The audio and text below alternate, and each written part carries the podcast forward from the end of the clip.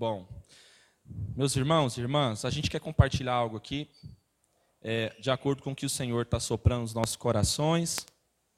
E o que nós queremos compartilhar aqui é mais um alerta da parte de Deus para nós, é uma palavra mesmo plena da parte de Deus ao nosso coração. E eu quero convidar você essa, essa manhã, já ia falando noite, né? acostumado a reunir mais de noite. Quero convidar vocês essa manhã, abrir aí, é, na carta aos Hebreus, abre aí, nessa carta aí, que é riquíssima em detalhes, em clareza, em profundidade. Essa carta é maravilhosa, irmãos. Carta aos Hebreus, capítulo 4. Nós vamos ler do, do verso 1 ao verso 13. Amém. Glória a Deus. Todos acharam? Amém? Quem achou, levanta a mão. Que às vezes tem agonia de falar amém, né, irmãos? Quem achou e levanta a mão, irmãos? Ixi, tem muita gente que não achou, ué. Às vezes é porque nós não está procurando, né? Vamos ler essa carta, irmãos? Amém? Hebreus capítulo 4, verso 1. Diz assim: Temamos. O que, diz aí a palavra? Temamos. Temamos vem de temer, de temor, reverência, cuidado, zelo, atenção, alerta. Você pode dizer comigo? Alerta. Temamos, portanto, que sendo-nos deixada a promessa de entrar no descanso de Deus, suceda parecer que algum de vós tenha falhado. Porque também a nós foram anunciadas as boas novas, como se deu com eles. Mas a palavra que ouviram não lhes aproveitou, visto não ter sido acompanhada pela fé naqueles que a ouviram. Nós, porém, que cremos, entramos no descanso. Conforme Deus tem dito: Assim jurei na minha ira, não entrarão no meu descanso. Embora certamente as obras estivessem concluídas desde a fundação do mundo, porque em certo lugar assim disse, no tocante ao sétimo dia, e descansou Deus no sétimo dia de todas as obras que fizeram. E novamente no mesmo lugar, não entrarão no meu descanso Visto, portanto, que resta entrarem alguns nele e que, por causa da desobediência, diga assim comigo: desobediência, não entraram, diga não entraram, aqueles aos quais anteriormente foram anunciadas as boas novas. De novo, diga comigo, novamente, determina certo dia, agora diga comigo bem forte, hoje Diga, não é ontem, não é amanhã. Diga hoje. Falando por Davi, por muito tempo depois, segundo antes for, fora declarado. Hoje, diga comigo de novo, hoje. Se ouvirdes a sua voz, mais forte, se ouvirdes a sua voz, não endureçais o vosso coração. Ora, se Josué lhe houvesse dado descanso, não falaria posteriormente a respeito de outro dia. Portanto, resta um repouso para o povo de Deus. Diga assim: resta um repouso para o povo de Deus. Porque aquele que entrou no descanso de Deus, também ele mesmo descansou de suas obras, como Deus das suas. Esforcemo-nos, diga comigo, esforcemo-nos pois para por entrar naquele descanso, a fim de que ninguém caia, diga que ninguém caia. Segundo o mesmo exemplo da desobediência, diga o exemplo da desobediência. Agora você vai repetir todo esse verso comigo, verso 12. Vou ler e você repete para ficar a mesma tradução. Porque a palavra de Deus é viva e eficaz e mais cortante do que qualquer espada de dois gumes, e penetra até o ponto de dividir alma e espírito, juntas e medulas. Diga assim, e é apta para discernir os pensamentos e propósitos do coração. Verso 13 eu vou ler somente sozinho, que finaliza dizendo: E não há criatura que não seja manifesta na sua presença. Pelo contrário, todas as coisas estão descobertas e patente ou perante aos olhos daquele a quem temos de prestar contas. Pode repetir comigo assim: todos estão diante dos olhos de Deus. Todos a quem nós haveremos de prestar contas. Amém?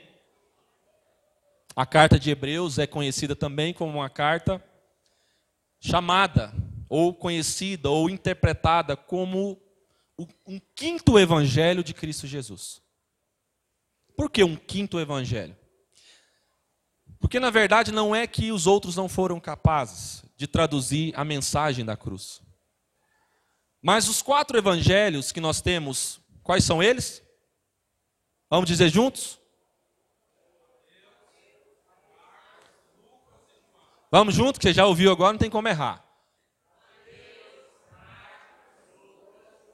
Isso. A carta de Hebreus é considerada o quinto evangelho, como eu disse, não porque esses não conseguiram traduzir, mas porque o propósito dos quatro evangelhos é revelar a caminhada a passagem, a vida de Jesus aqui na terra, o que ele fez aqui na terra. Hebreus já é uma carta que vem traduzir e revelar aquilo que Deus em Cristo Jesus continua fazendo. Então, se para nós, historicamente, amém? Porque historicamente está falando daquilo que já aconteceu, que está na história, que está registrado. Se os evangelhos falam historicamente do que Jesus fez aqui na terra, Hebreus vem traduzir de forma mais suprema, resumir tudo, falando sobre todas as coisas, ainda revelando aquilo que Jesus continua a fazer nos céus e na terra. Agora, de forma espiritualmente, não de forma corpórea, como ele veio, mas o seu corpo agora é nós. Diga assim: nós, a igreja Diga, não sou eu sozinho. A igreja ainda ou continuou dando testemunho da presença de Deus na terra. Então esse, essa, essa carta, esse texto especificamente que nós estamos lendo, foi endereçado a irmãos específicos aos judeus que estavam crendo no Evangelho, que estavam acreditando na mensagem da cruz, gente que até então tinha um hábito, a liturgia, era acostumado desde sempre por causa dos ensinamentos dos pais, por causa do Velho Testamento, da velha aliança, a andar segundo as leis e a dar ouvidos a homens de Deus como Moisés e Josué e tantos outros, como Davi. Mas tinham dificuldade de compreender a nova aliança. E a nova aliança vem trazer de forma plena o que a velha apenas era um apontamento, era apenas uma seta. Não quer dizer que a velha falhou, não quer dizer que a velha não serve para nada. Quer dizer que ela era apenas o início, era apenas o começo, era apenas uma sombra daquilo que viria como raiar, como o sol do meio-dia aos nossos corações e aos nossos olhos. Então, o escritor aos Hebreus, que muitos ainda têm dificuldade na verdade, muitos não, perdão, quero falar de forma plena, né? É uma falha dizer isso, muitos. Na verdade, todos. Ninguém sabe ao certo quem escreveu essa carta. E ela é atribuída a tantas pessoas. Muita gente gosta, a maioria gosta de falar que é Paulo.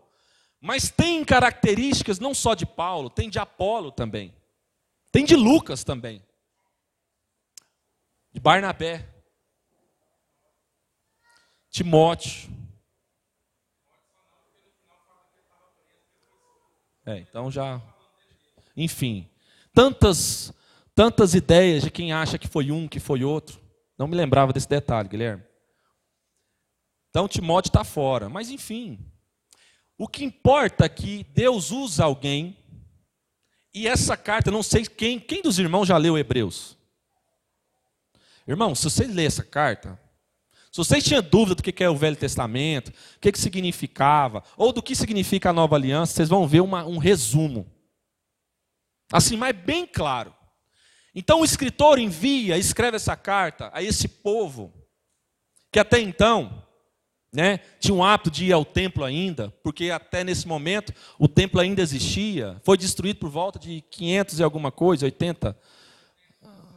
Não, Você está falando de qual? Jerusalém? Então, estou errado aqui nos meus. Me perdoe, irmãos, porque, segundo os relatos aqui, está para o ano. Mas foi destruído, né, irmãos? Perdão se eu errei, né? A gente é falho também. Ou se eu acertei, o Guilherme está errando, né?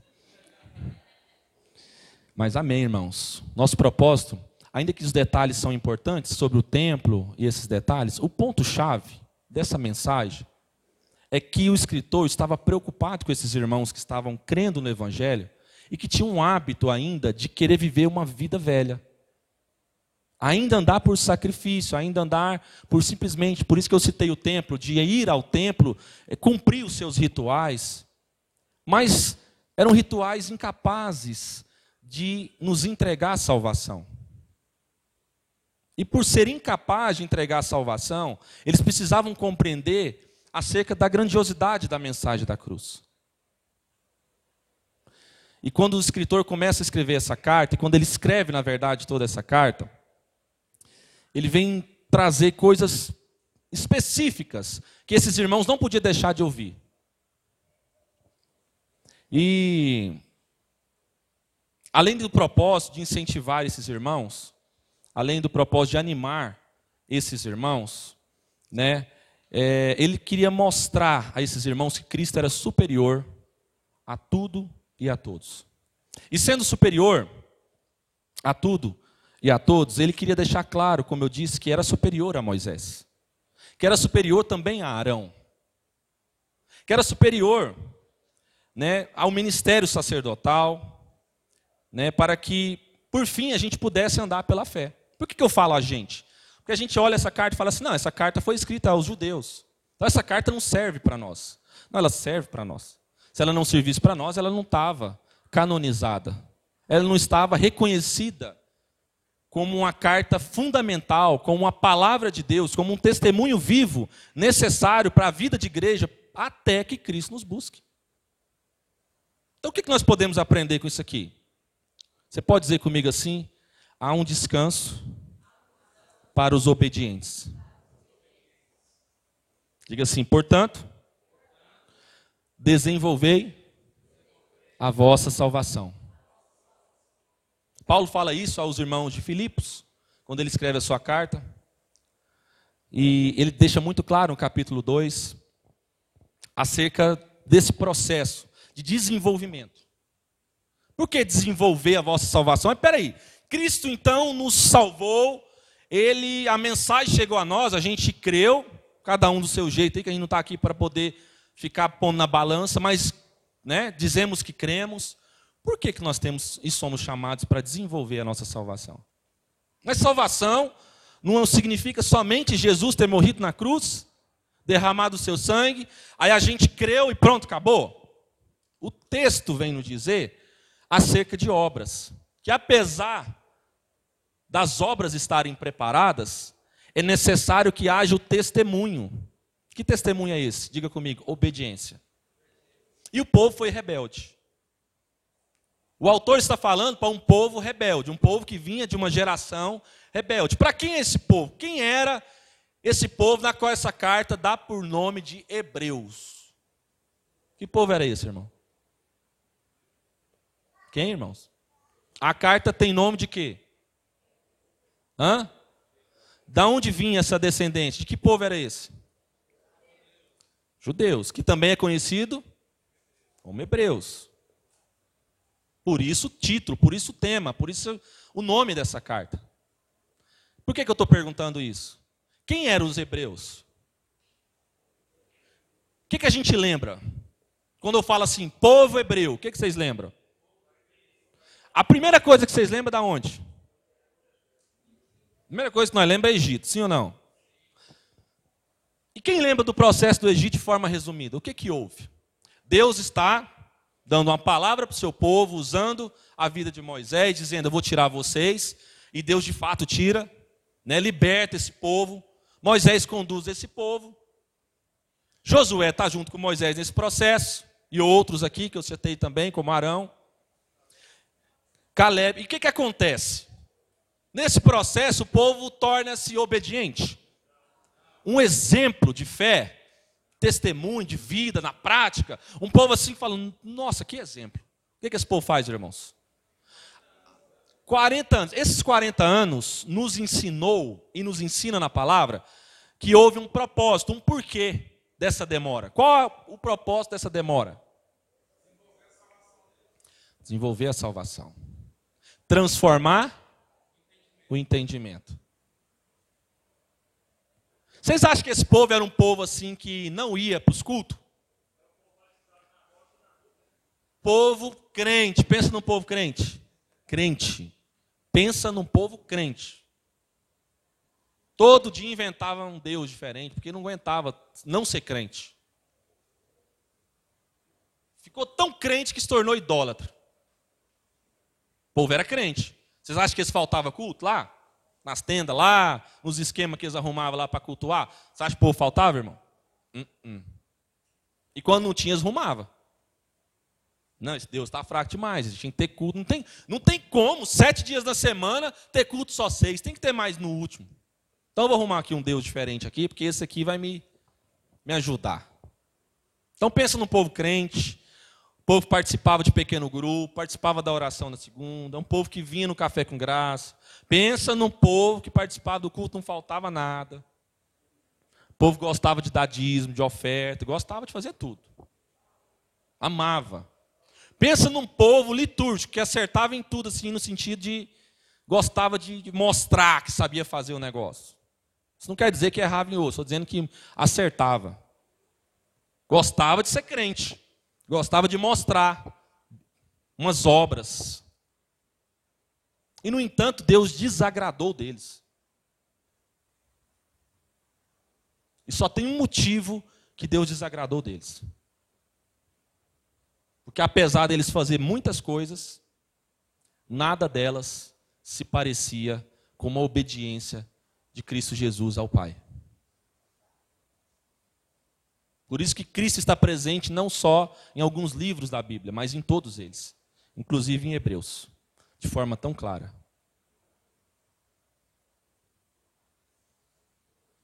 Isso nos ensina, irmãos, que pouco importa a nossa aparência. Pouco importa se você parece ser um bom crente. Se o seu testemunho não for de obediência à palavra de Deus, você está fora, irmão. Nossa, pastor, agora pegou pesado. Estou fora. É. O que, que o texto está dizendo? Jamais, diga comigo, jamais entrarão no meu descanso. Às vezes você está entendendo assim, por que, que o escritor está falando? Ele fala do sétimo dia, do descanso. Por quê? Porque estava falando que o povo conhecia a lei. E o povo guardava o sábado, guardava o sétimo dia. O povo gostava desse negócio. Está vendo que povo crente? E, no entanto, Jesus estava curando no sábado. Jesus estava socorrendo no sábado. Mostrando para eles o descanso que vocês querem é terreno. O que eu tenho para vocês é celestial. É supremo. Está além da vossa compreensão. Mas se hoje, diga assim, hoje, o dia que se chama hoje, vocês ouvirem a minha voz e não endurecer o coração, aí sim.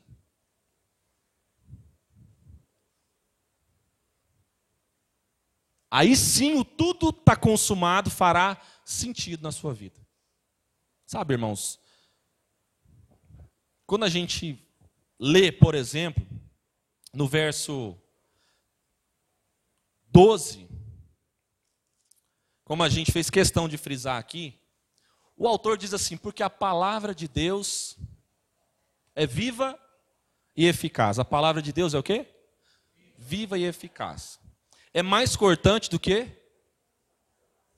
Você já, você já viu uma espada, irmão? Você já pegou numa espada? Vocês nunca pegaram uma espada? Vocês nunca pegou numa espada? Nem eu, irmãos. Tem vontade de pegar. Eu sei que é pesado. Uma espada mesmo, espada de guerra, de Por quê? Porque o escritor usa a figura da espada. Porque ele diz que a palavra de Deus é como a espada. Qual era a linguagem que esse povo entendia no Velho Testamento, nos tempos antigos, na verdade? Como eles guerreavam? Com pistola, irmãos. Que, que eles guerreavam, irmãos? Qual era o. Qual era o um, como é que chama, gente? Não, gente. Ajuda aí que eu não estou sabendo lembrar o nome da palavra. Qual era a ferramenta mais forte que eles usavam para guerrear? A arma, irmãos. Arma, irmãos. Ô, irmãos, vocês nem para lembrar de arma. Qual era a arma mais poderosa naquele tempo, assim, no sentido de poder matar assim? Uma flecha, irmãos, acerta, mas uma, é uma flecha é o seguinte: uma só acertou, acabou. Agora com espada, você picota o cara todinho. Assustou agora, irmão? Mas é o escritor está dizendo que a palavra de Deus é uma espada capaz de penetrar nas profundezas do coração humano, em tudo que é em nós, dividir, não só penetra, mas ela, ela, ela é, ela é tão precisa. Irmãos, está falando só que ela corta, está falando que ela é precisa, ela é. Hum, ela é no rim, ela é reta, ela é, ela é perfeita, porque ela discerne, ela, ela separa.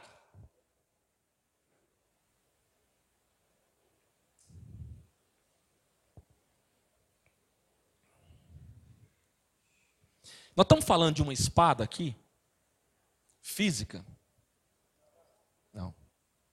Quando nós estamos falando que a palavra de Deus é viva e eficaz, que ela é né, penetrante, que ela é como uma espada de dois gumes, que ela entra e penetra, ela divide, ela discerne. Nós estamos falando de quê, irmãos? De algo físico, carnal, humano, terreno? Não. Nós estamos falando de uma pessoa. Vocês perceberam isso ou não? O que que João diz no Evangelho de João? Tá vendo? O Evangelho fazendo parte aqui desse processo, como Hebreus é considerado como uma, na lógica um quinto Evangelho.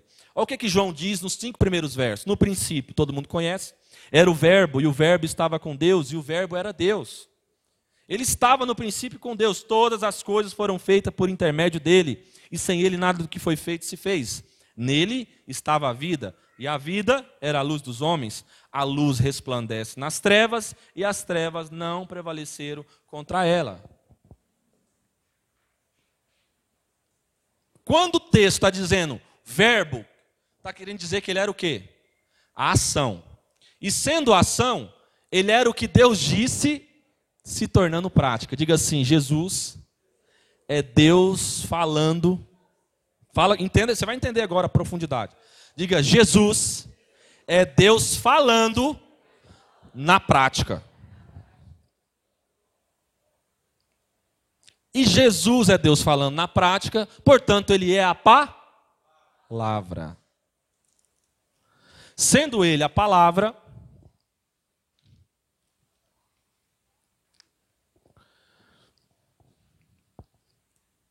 nós cremos que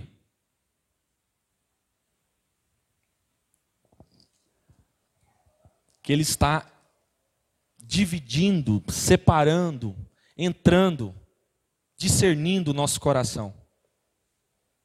E nós somos incapazes de esconder dele quem realmente somos. A gente é capaz de ser um crente que passa o dia todo fazendo somente aquilo que nos interessa, aquilo que vai gerar para nós um retorno pessoal, mas a gente é incapaz de ficar alguns minutos ou algumas pequenas horas se deleitando em Deus, servindo os irmãos. Incomoda a gente, cansa a gente. A gente é capaz de ficar num show de um cantor famoso só porque o camarada é famoso. E a gente projetou nele uma imagem daquilo que ele não é. E a gente não se cansa. A gente soa, fica com sede, fica sem ir no banheiro, fica em pé. Esse é um crente que faz tudo perfeitinho, conforme lhe agrada. Mas como cristão, a gente é incapaz de gastar alguns minutos ou horas com os irmãos que nós amamos, aprendendo a servi-los, aprendendo a gostar da pessoa dos irmãos. Sabe por que eu estou falando isso? Porque o povo hebreu, o povo judeu, era mestre, era crente para poder cumprir o litúrgico, mas era deficiente para discernir a família eram capazes de estar no mesmo lugar, reunidos, e nunca terem tido um encontro verdadeiro com seus irmãos no mesmo lugar. O café não fala de uma mesa cheia de comida para um bando de passar fome chegar e comer.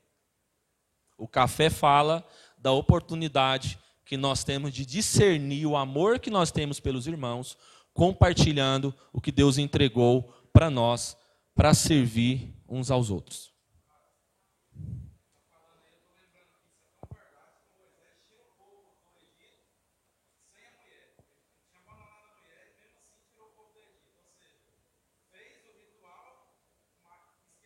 Esqueceu a família. Isso é um, esse é um ponto muito importante, porque lembrar desse episódio de Moisés é muito doido, porque fala de nós. Quando é um homem esquecendo a mulher, é a mulher esquecendo o homem. Estou falando, irmãos, no sentido de quem não quer nada, que não tem jeito mesmo, e a pessoa está ali tentando dar um testemunho, né, ser crente, cristão mesmo, para poder influenciar, inspirar. Não é isso que eu estou falando. Estou falando daqueles que só estão tá preocupados mesmo em cumprir o protocolo, porque na verdade, no fim de tudo, está querendo salvar quem? E Jesus falou: quem quiser salvar a sua própria vida, vai o quê? Perder. Agora, quem se perder, irmãos, é assustador. Porque se a gente for traduzir isso aqui, o que a gente vai falar? Vamos traduzir o que Jesus está falando assim na lata, irmãos. Jesus está mandando você se perder. Assustador. Claro que se isso aqui for lido ou falado fora do contexto, todo mundo vai pensar o quê? Bora para Gandai. Eu estava só esperando esse aval de Deus para me cair nas festas. Agora eu vou fumar meus brau. Agora eu vou beber todas vou trair, porque eu, não, eu sempre tive vontade, irmão, mas eu nunca peguei todas porque eu tinha medo de ir para o inferno. Mas Jesus disse que não era para mim me salvar, é para mim perder. Rapaz, se Deus é bom demais, faz tudo o que eu quero. Se Deus é maior carnal que eu já vi. Por quê? Palavra fora do contexto, explicação fora do contexto. Mas Jesus está querendo falar sobre o quê? Daqueles que querem preservar somente a sua vida, está preocupado só consigo mesmo. Ele está dizendo: se perca no sentido, olha, não se resguarde, não tenha medo de entregar a sua vida em favor dos outros, para o bem, não para o mal, irmãos. Não é para você cair na gandaia, não é para você dar mau testemunho, não é para você envergonhar a igreja, os pastores, sobretudo Deus. Então não é para você andar do jeito que você quer. É para você obter a vida que você precisa. Então, quando o escritor está falando sobre isso, ele está falando que existe um descanso. E esse descanso só vai entrar aqueles que são obedientes. E aqueles que não são jamais entrarão. E ele fala, como eu disse, o povo hebreu lá atrás falhou e falhou feio. E não entraram, irmão. Diga comigo assim: não entrou. Não tem conversa. Pouquinho entrou, porque foram sensíveis, obedientes. O Moisés ficou para trás, literalmente, morreu. O Josué, mesmo tremendo as pernas, foi. E Deus falou: Josué, ser forte, corajoso, para de tremedeira, moço. para de. O gago é o, é o Moisés, não é você não. Vai, moço, segue. Toca o barco. Sou contigo, cara. Mas tem um negócio. Eu sou contigo e vai dar certo se você fizer uma coisa só. O que, que Deus falou para ele? Não se aparte da palavra. Ande em obediência. Portanto, quem entra no descanso é aqueles que são. É. Os murmuradores, os fofoqueiros, os intrigueiros, os fermentadores, né? os farreiros, os festeiros que gostam só de. Falando que festa é pecado, não, tá, irmãos? Eu estou falando de festa carnal mesmo, orgias, bebedeiras, pornografias, bagunceiras, coisas que não têm fundamento. Só um, tem só uma notícia para te dar, viu, da parte de Deus, já Elvis, para você.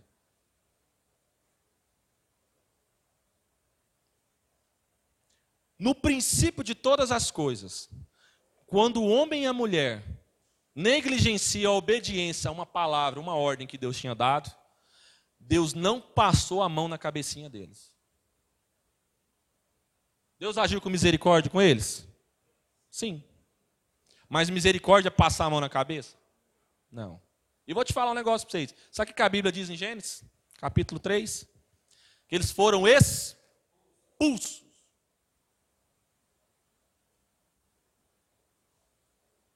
Nossa, que Deus malvado, irmãos. Podia ter só convidado eles a se retirar. Não, irmãos, expulsou, ainda falou o seguinte: vocês nem tentar entrar, vou colocar dois anjos aqui com espadona aqui, flamejante, e o pau nem tenta. Do jeito que vocês vêm, vocês vai. Não vai sobrar nem cinza de vocês. Tá vendo, irmãos? A gente acha que esse Deus amor é o Deus que faz o que a gente quer. E Deus está dizendo: não, não vou te dar o que você quer. Vou te entregar o que você precisa. O que você precisa, você já recebeu. Você tem as escrituras, você tem pastores, você tem seus irmãos, você tem profetas que falaram na sua vida através das escrituras também, tudo isso está incluído. Você tem Cristo como exemplo maior, supremo e acima de todas as coisas. Qual é o problema de vocês? Perseverem, sejam obedientes. Então, o escritor estava animando, inspirando a vinda desses irmãos, que, por sinal, estavam passando perseguição. Por causa do evangelho que tinha crido.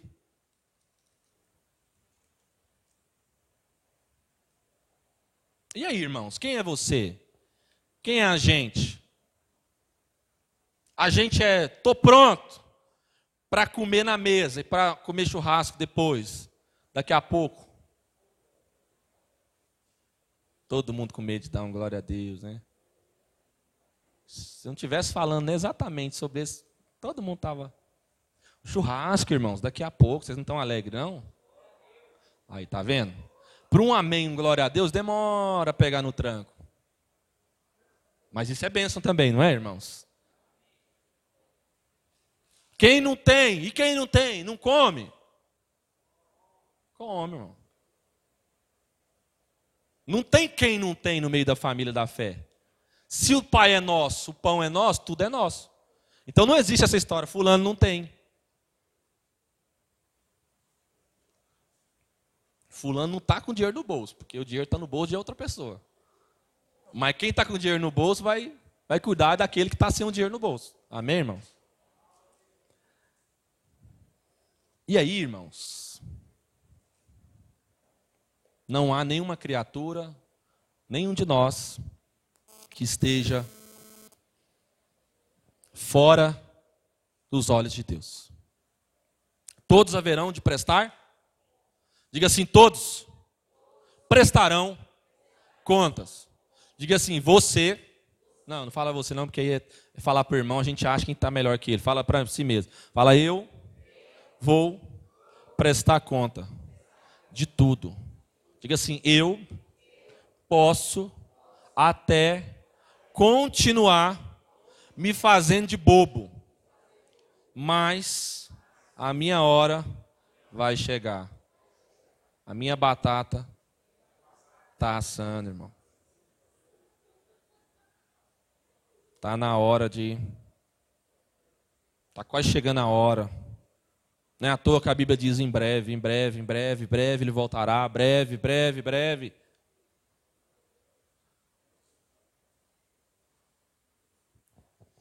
E eu quero ler apenas um texto aqui para finalizar com os irmãos. Se você quiser abrir acompanhar, Apocalipse.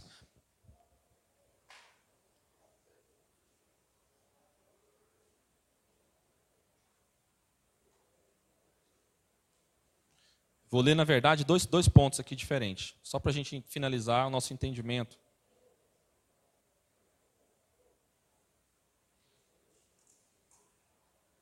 Olha a mensagem de Jesus, Apocalipse 1, no momento. Verso 9, diz assim: Apocalipse 1, verso 9. É importante você ler isso aqui. Presta atenção, irmão. Talvez está com pressa. Beleza, saiba que seu tempo, o dia é hoje, tá, irmãos? E que nós vamos prestar conta. Nós deveria estar dizendo assim: apressa-te, Senhor, a me salvar, a me, me ajudar, a me socorrer. E não apressa para ir embora, né, irmãos? Apocalipse capítulo 1, verso 9, diz assim: acompanha comigo. Eu, João, irmão e vosso companheiro de sofrimento. João estava o quê, irmãos? Sofrendo. Onde ele estava? Numa ilha. Fazendo o quê? Tomando banho de sol. Curtindo o mar. Pescando.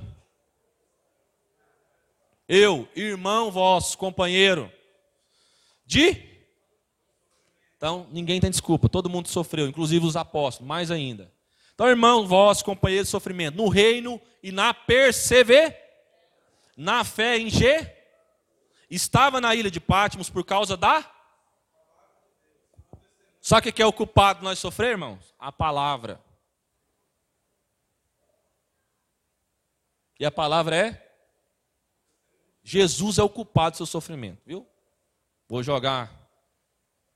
Eu vou destruir seu castelinho de areia. Jesus é o culpado do seu sofrimento. Quer ficar nervoso? Quer ficar bravo, indignado? Fica com ele, irmão. Fala com ele, briga com ele. Entendeu? Jesus é o culpado por causa da palavra, por causa dele. Por causa da palavra de Deus, quem é o verbo de Deus? Jesus. E do testemunho de Jesus. Está falando tudo é para ele mesmo, irmãos. A ele seja a glória, ele é o culpado de tudo. E no dia do Senhor achei-me exaltado no espírito, quando ouvi atrás de mim uma voz forte, como o som de trombeta que dizia: escreve em um livro o que vês e envia a essas sete igrejas: Éfeso, Esmirna, Pérgamo, Tiatira, Sardes, Filadélfia e Laodiceia. Voltei-me para observar quem falava comigo, e voltando-me vi sete candelabros de ouro. E entre os candelabros, alguém semelhante a um ser humano, vestido uma longa túnica que chegava aos seus pés, e um cinturião de ouro ao redor do seu peito. Vi alguém semelhante a quem? Vocês não estão lendo, não, irmão. Não, alguém que parecia um candelabro, irmão. Alguém semelhante ao que, irmão? Jesus se identificou conosco. Quando nos encontrarmos com Ele, nós vamos ver Jesus, o Verbo que se fez carne, em corpo de glória. Mas nós vamos lembrar, nós vamos reconhecer, porque Ele se assemelha ao Filho do Homem. Por quê? Porque Ele é o Verbo que se fez carne. Nele há a certeza de tudo que ele falou e fez em nós. E aí ele diz assim, ó, é, a túnica chegava aos seus pés, um cinturão de redor. Isso aqui é só uns detalhes, irmão, mas tem um detalhe importante. Sua cabeça e seus cabelos eram brancos como a lã, tão brancos como a neve, e seus olhos como a chama de fogo. Cuidado, irmão. Deus vai te fulminar. Seus pés reluziam como metal, quando é refinado em uma fornalha ardente. Olha o João tentando explicar. E sua voz como o som de muitas águas. Olha o João tentando explicar. Já imaginou uma voz com o som de muitas águas? Como é que é uma voz de som de muitas águas? Eu não sei. Por que som de muitas águas? Porque ele é o rio de Deus, porque ele é a palavra, que nas escrituras, a água é a palavra. Então, de muita palavra, de muita vida fluindo, como um som de muita vida, de palavra, de verdade. E ele diz por último, verso 16, ó, acompanha aí que você vê que lindo. Tinha em sua mão sete estrelas, e de sua boca saiu o quê? Ó espada de novo, irmãos. Pensou que tinha se livrado nela lá em Hebreus, né? E Apocalipse vem falar de quê? É, irmãos. Afi. Tá afiadinho, irmão. Não tem nem como. Se passar um fio de cabelo, parte no meio nela. Já viu o desenho do pica-pau? Um fio de cabelo bem assim. É, daquele modelo para pior. Afiadinha. Seu rosto era como o próprio sol quando brilha em todo o seu esplendor. E eu não posso deixar de ler um último texto aqui, é rápido. Apocalipse 14. Por favor, abre aí. Esse realmente é o último. 14, do 1 ao 5.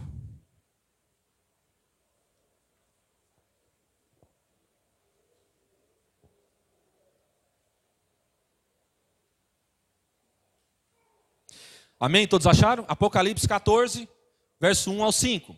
Então olhei e vi diante de mim o cordeiro em pé sobre o monte Sião, e junto a ele 144 mil que ostentavam. Está pensando que a ostentação chegou agora no funk, né? Hã? Isso aqui é ostentar, irmão. Que ostentava, escrito em suas frontes, o nome dele e de seu pai. Oh, meu irmão, que coisa linda, que glória. Ouvi um som do céu, como o barulho de um temporal, um estrondo de um grande trovão. O som que ouvi era como de arpistas que tocavam suas harpas, entoavam um cântico novo diante do trono e perante os quatro seres viventes e dos anciãos. E ninguém podia aprender o cântico, a não ser os 144 mil que haviam sido comprados na terra. Estes são os que não se macularam com mulheres, porque são virgens. São os que seguem o Cordeiro aonde quer que vá. Foram comprados dentre todos os seres humanos e foram os primeiros a serem oferecidos a Deus e ao Cordeiro. Mentira alguma foi encontrada em seus lábios e, portanto, são irrepreensíveis. Isso fala acerca de todo o povo de Deus na sua plenitude. Não é como os testemunhos de Jeová diz, que são os 144 mil que depois que passou virou uma bagunça, né, irmão? Quantos sabem disso? Era só 144, né, pastor Guilherme? Que, ele, que, que ia para o céu, não é? Aí quando ele chegou em números, mais de 144 mil dos testemunhos de Jeová, ele falou, e agora? Como é que nós faz? e nós traduzimos o negócio como era só literal. Você sabia que isso aqui é um simbolismo, né, irmãos? Já multiplicou 12 vezes 12? Hã? Quanto que dá? Por que 12?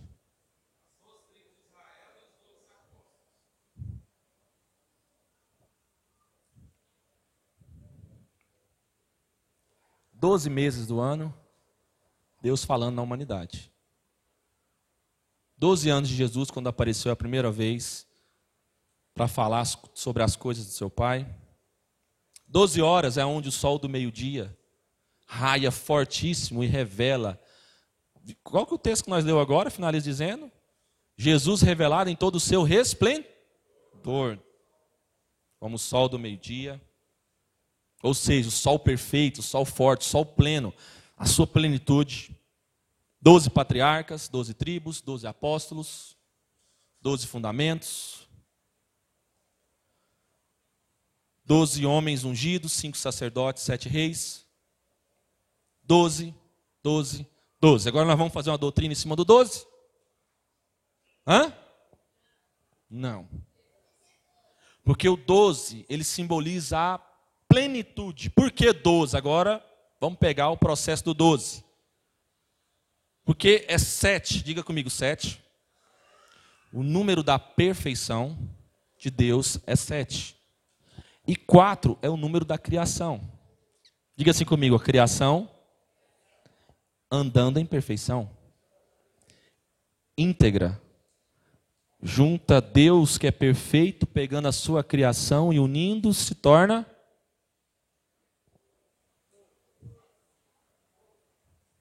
sete com cinco, com quatro, perdão, com cinco, irmãos. Eu falei errado, desculpa.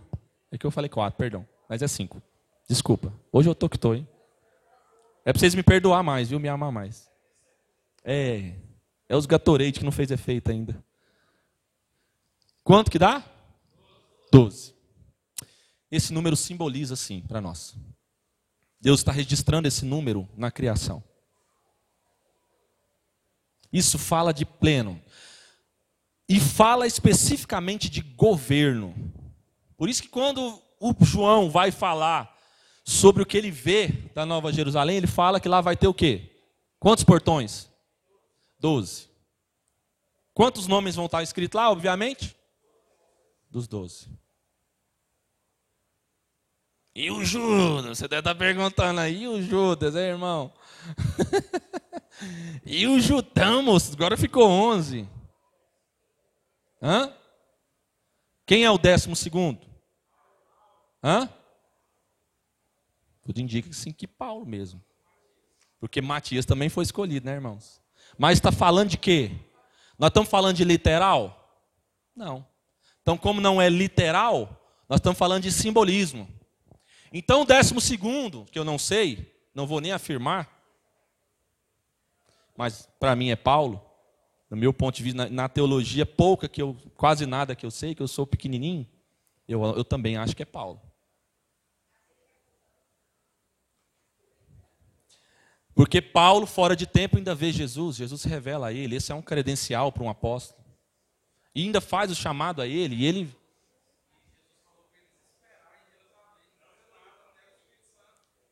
É, exatamente. Então vamos finalizar aqui, irmãos. 12 fala de governo, fala de daquilo que se completou. Fala de algo saudável, de algo pleno. Fala de Deus em sua perfeição, trabalhando na humanidade, cuidando para que ela fosse íntegra. Então Deus está chamando nós para cuidar uns dos outros. E o dia que Deus está falando isso para nós é hoje. E a palavra que Deus está falando para nós, sobretudo, é: andem em obediência. Se lá atrás falharam, vocês têm uma nova chance não como um descanso terreno como era Canaã. Está vendo que Hebreus está acima? Está falando agora de um descanso eterno. Então, não como. Ali vocês falharam, muita gente ficou, tal, mas há uma nova chance. Por isso que fala para nós. Porque a palavra chegou até nós. Se lá atrás a gente nem existia, nem era vivo, Deus nos fala no dia que se chama hoje. Por isso que o hoje se chama presente. Hã? Eita!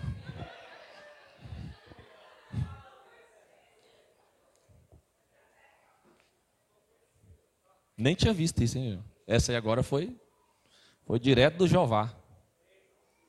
Doze. Hoje, doze fala do nosso chamado a andar em obediência. Porque aqueles que desobedecem, o Senhor disse em Sua palavra: por mim mesmo jurei. Irmão, se Deus jurou por ele, vou falar um negócio para você. Você pode dar cambalhota, pode virar do avesso, você pode estar do jeito que você for, você pode fazer o que você quiser, chorar, espernear. Existe um princípio e um valor. E o princípio é obediência. Isso não se negocia. Ou você é, ou você não é. Ou você entra, ou você fica de fora. Não, você via Jesus do meu jeito, Deus me entende. Não, irmão, Deus te entende, mas Ele não te chamou para andar do jeito que você quer. Deus te entende tudo que você faz, ele só não concorda com você. Então é verdade que Deus te entende, mas é mentira que ele concorda com você. Amém, irmãos?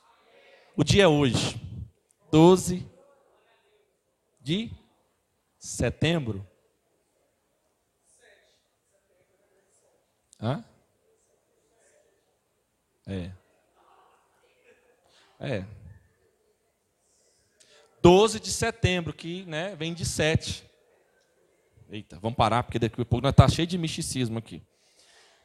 Nós vamos ficar o dia todo calculando aqui, né, irmãos? Esses trem nós gosta, né? Amém?